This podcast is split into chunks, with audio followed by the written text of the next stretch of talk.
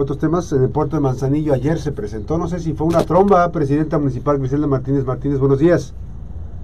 Buenos días, Max. Pues no, nosotros le llamamos este lluvia típica, Max. fue mucha agua.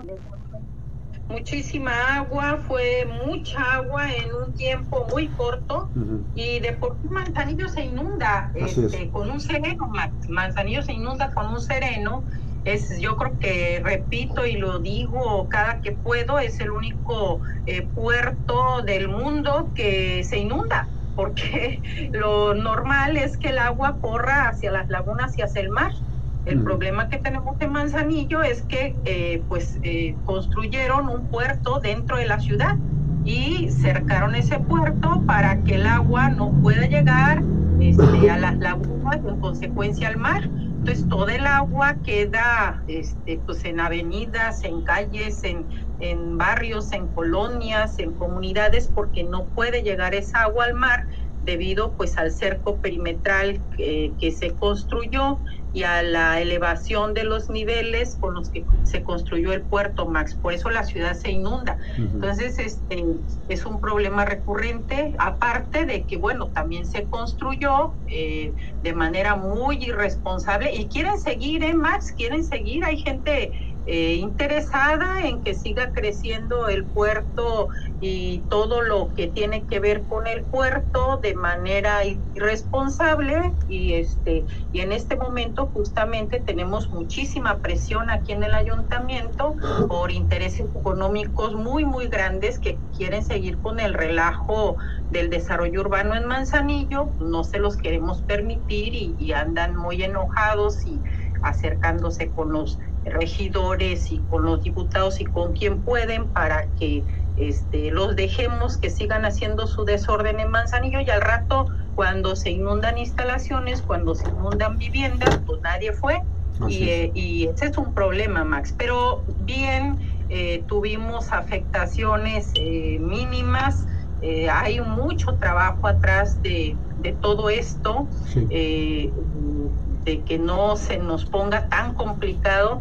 Ayer una imagen le dio la vuelta a, no sé qué tantos lugares del país, una imagen donde se ve un vehículo enfrente de Torre Puerto y enfrente del puerto un, un auto este, en medio del agua y otros autos este, queriendo bajar de un puente, que es, es justamente el puente que está en el crucero de Minatitlán, que baja eh, y que, o que va rumbo al Valle de las Garzas o al crucero de las Brisas, al bajar ese puente, pues el agua no puede correr. ¿Y por qué no puede correr? Porque hay barreras, hay un muro que no permite que esa agua corra de manera libre a la laguna porque ahí está el puerto interior, ¿no? Entonces, eh, es muchísima, muchísima agua la que se acumula en ciertas zonas muy específicas que las tenemos ya muy bien identificadas el problema no es que las tengamos identificadas, el problema es que la gente eh, o, mucha gente que no es de aquí de repente no sabe.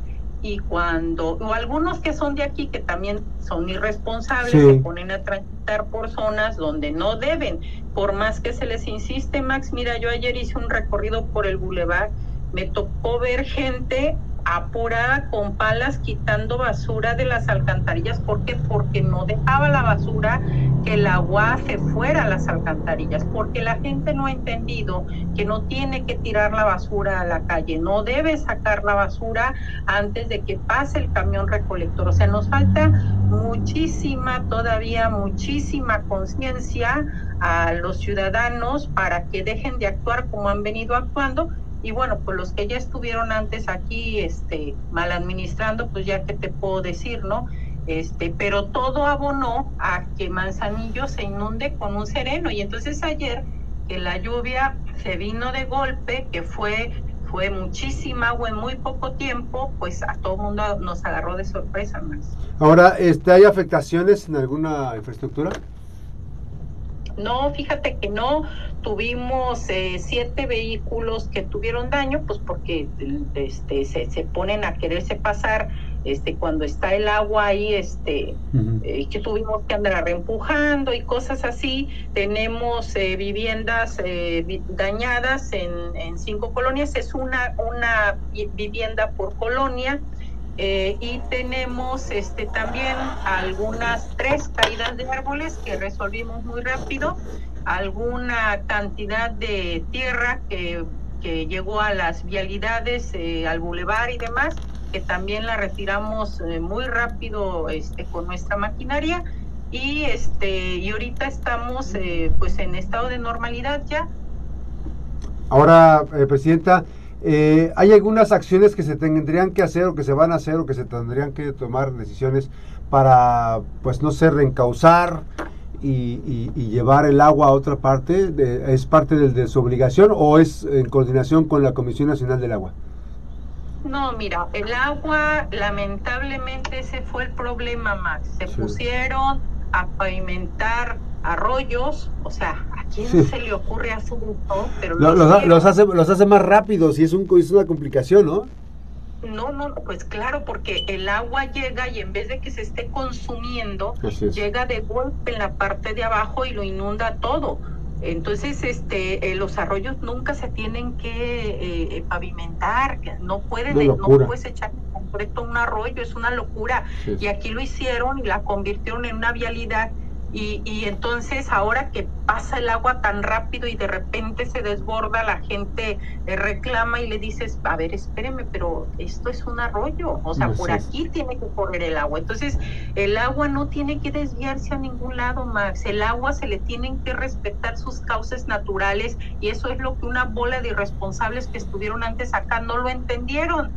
Y todavía tenemos caminos acá cosechas que ellos en la en sus eh, eh, planes de desarrollo los tenían como caminos a cosechas cuando en la realidad son brazos de arroyos, Max. Entonces eh, se pusieron a construir viviendas al pie de los brazos de arroyo y ahora la gente se inunda y este y, se y, bueno todo esto hay que cambiarlo hay que reconocer en vez de estar reencauzando el agua más bien tenemos que reconocer por dónde corre el agua respetar esos corrimientos de agua no permitir que se siga construyendo en, en, esos espacios o cerca de, estos este, lugares para evitar que siga ocurriendo lo que está ocurriendo Max. Entonces eh, eh, pues va a haber va a seguir habiendo afectaciones en Manzanillo sí porque hay muchas viviendas que se construyeron donde no tenían que construirse Max. Otro problema que tenemos en Manzanillo, una gran cantidad de viviendas abandonadas en los cerros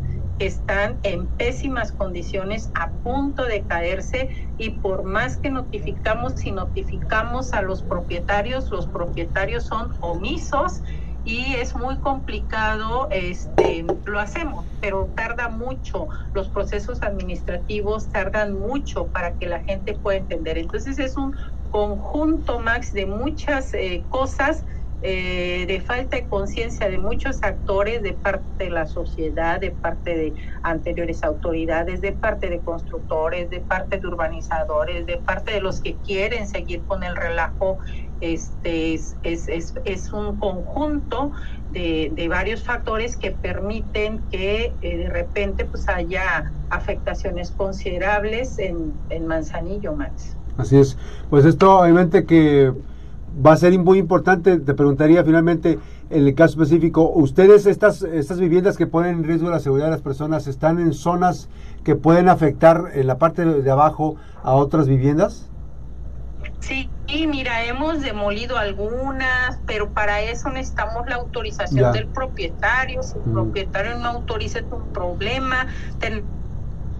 Tenemos que seguir el procedimiento administrativo, que insisto, tarda mucho este, pero sí es un problema muy grande porque no es ni una casa ni 10 ni 20, o sea, son cientos de casas abandonadas en los cerros en pésimas condiciones de, de, estructura y que para nosotros es muy difícil llegar y tumbar una propiedad particular, o sea, no, no, aunque somos autoridad no podemos hacer eso, este, y entonces nos complica muchísimo al resto de las viviendas que están alrededor porque las tienen en constante peligro, ¿no? Y primero hay que ubicar quién es el dueño y luego no viven aquí, luego ya se murió y luego hay que buscar a los, este, pues a quién, a quién le quedó esta casa. No, es. de verdad es un, un problema muy, muy grande.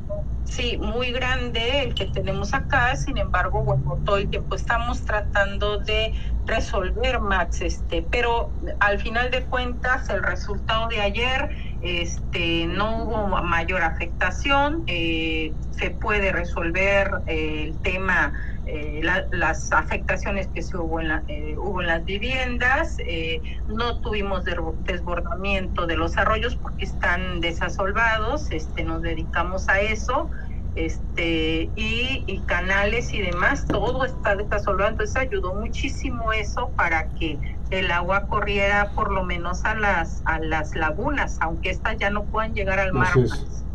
Bien, Presidenta, vamos a estar muy pendientes de la información, vamos a estar checando este tema, lo importante es este ir pues eh, manteniendo esa, esa contención por parte de la administración y haciendo acciones y actos jurídicos con, para proteger y garantizar la seguridad de las personas. Va a ser muy importante esto. Gracias, Presidenta. No, al contrario, Max, muchísimas gracias y también aprovecho rápidamente para agradecer a la gente que muy responsablemente pidió el apoyo de las unidades de policía para trasladarse a sus viviendas. Es muy riesgoso caminar en la noche con calles inundadas que de repente no sabemos en qué condiciones están. Entonces, agradecer mucho la gente que eh, pidió los apoyos para ser trasladados, que fueron cientos de gentes más.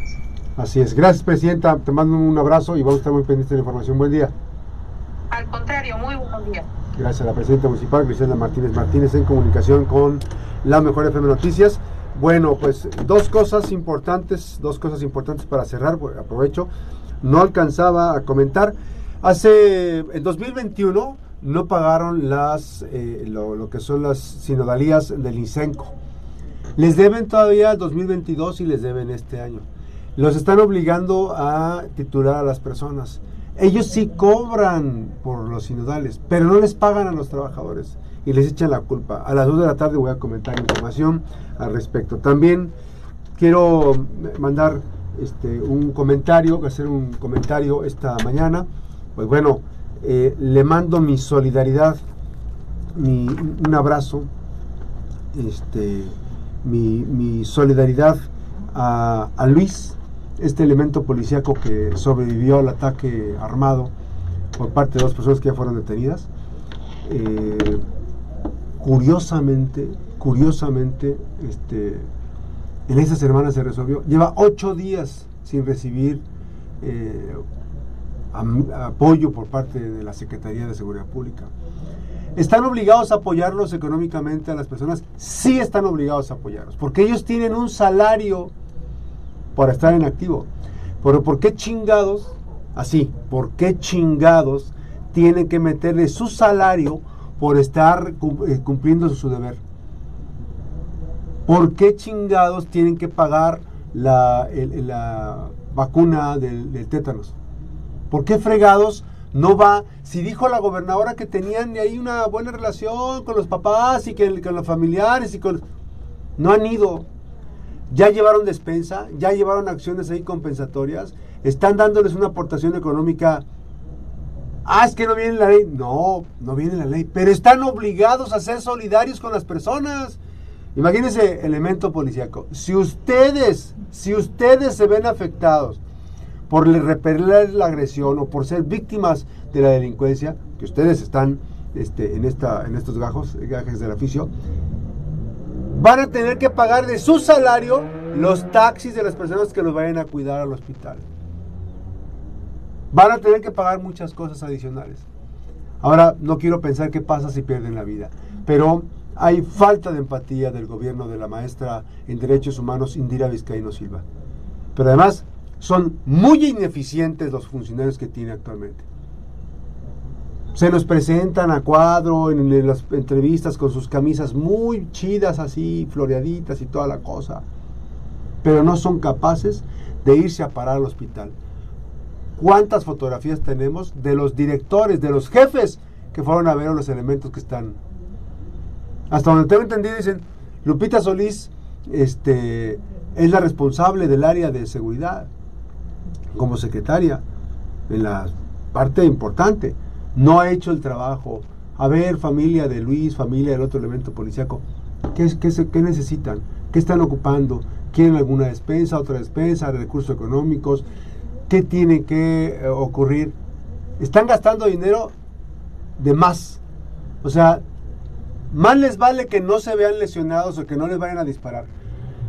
Ni mucho menos que los vayan a matar, porque entonces ahí se la cosa. Hay una falta de empatía de este gobierno este, con maestría de derechos humanos. Hay una falta de empatía. Es indignante que tengamos esta situación. A mí me, llena de indignación. Y bueno, pues este, ahí las enfermeras, los enfermeros que están atendiendo a Luis y al otro elemento policíaco, pues ahí están esperando. Y lo que sé es que falta que le, que le saquen las balas que tiene uno de los hombres. Le van a poner una placa, le van a poner un injerto. Y ya dijo el delegado Javán, Edgar Javán Vargas, este, sí, aquí vamos a... Pues sí, pero ¿cuándo? ¿Cuándo? ¿No hay riesgo de que pierda el brazo? ¿O van a atenderlos igual que atendieron a los de hemodiálisis? Hasta cuando se les pegue su fregada gana. Bueno, a ver qué pasa. Falta de empatía, pero estamos ante un gobierno que tiene maestría en derechos humanos y que no está cumpliendo con su responsabilidad. Ojalá que pronto lo haga. Gobernadora, pues ponga a alguien más eficiente en los, los cargos. ¿no? En fin, nos vamos. Una disculpa por terminar un poquito tarde. Nos vamos, que la pase bien, que tenga una feliz mañana. Les saluda Max Cortés.